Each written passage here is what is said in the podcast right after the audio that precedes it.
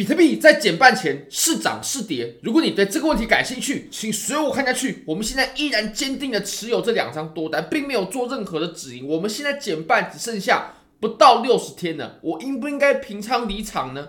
我们可以看到，我们现在总和的利润啊，已经超过了三百多万的台币，很接近四百万的台币。那如果你也对交易感兴趣的话，非常欢迎你点击影片下方的 Bybit 链接。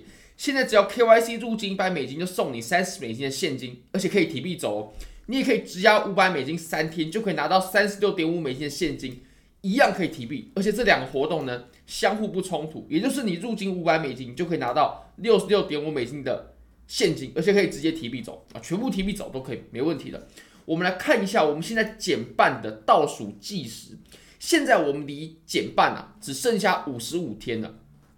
那预计呢？我们会在二零二四年的四月二十号左右啊，当然会有点小小的差异啊，不过呢，会在四月二十号左右，我们就会迎来减半了。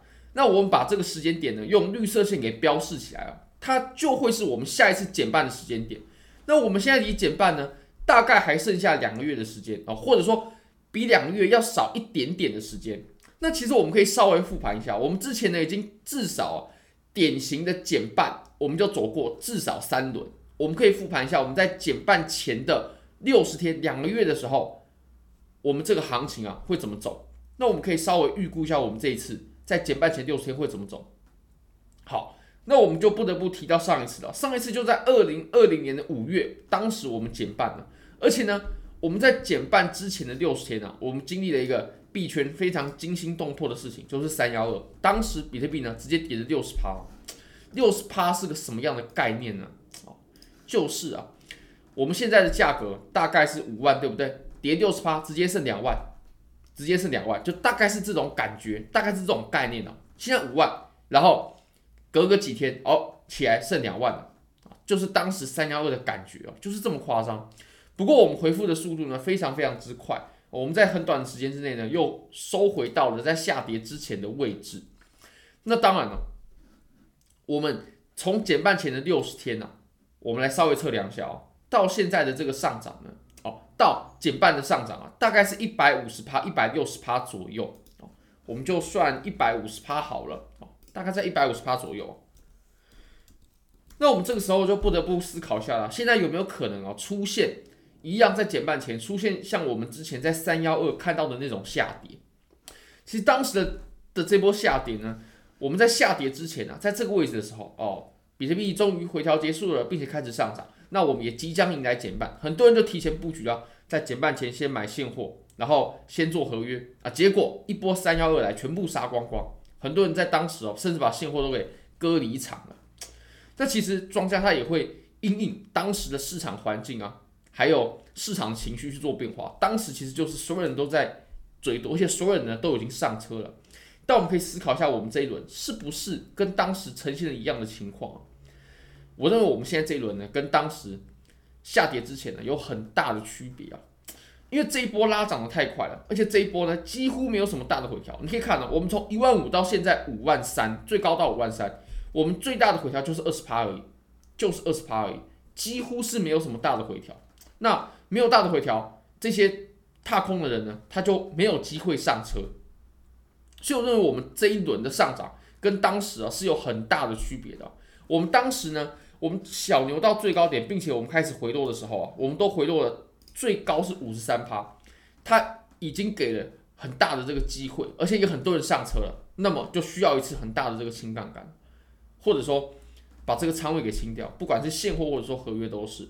但我们这一次呢，没有，而且我相信这一次的多头行情，它开展的比所有人想象的都要来得更快。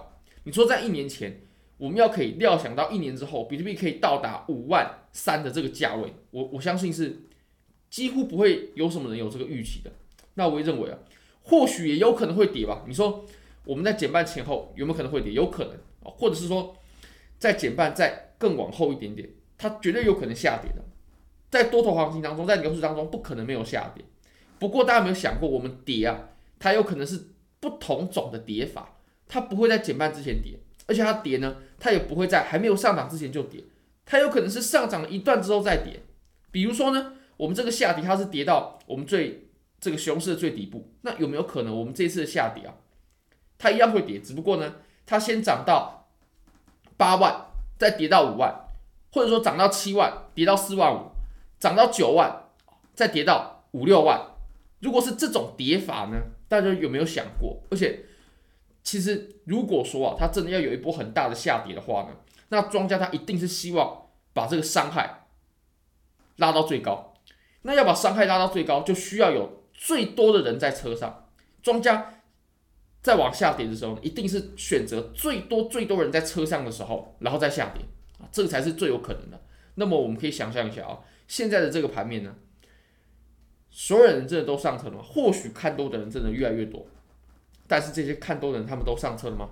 都满仓了吗？还是有很多人他们正在看着这波错过的行情呢？啊，等着上车，后悔当时没有上车。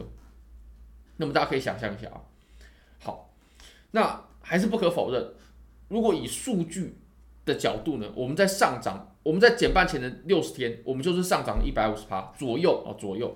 好那我们再看到上一次，这里当时在二零一六年的七月的时候，我们就减半了。那我们在减半前的六十天，我们当时走了什么行情呢？我们当时啊，上涨了。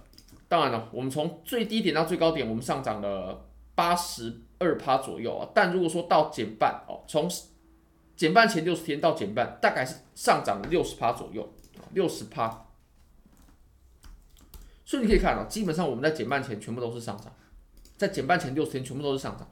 其实这个也很好理解，因为减半啊，对于币圈来说啊，就是一个最看多的信号，最看多的信号，最看多的信号。你可能会说，哦，有 ETF 啊，或者说什么之前 Coinbase 要上市啊，之前这个呃期货 ETF 要上市啊，等等的，绝对都比不上减半，绝对都比不上减半。但其实从实质的影响层面来说呢，ETF 通过，它又要比减半了，要更有效力。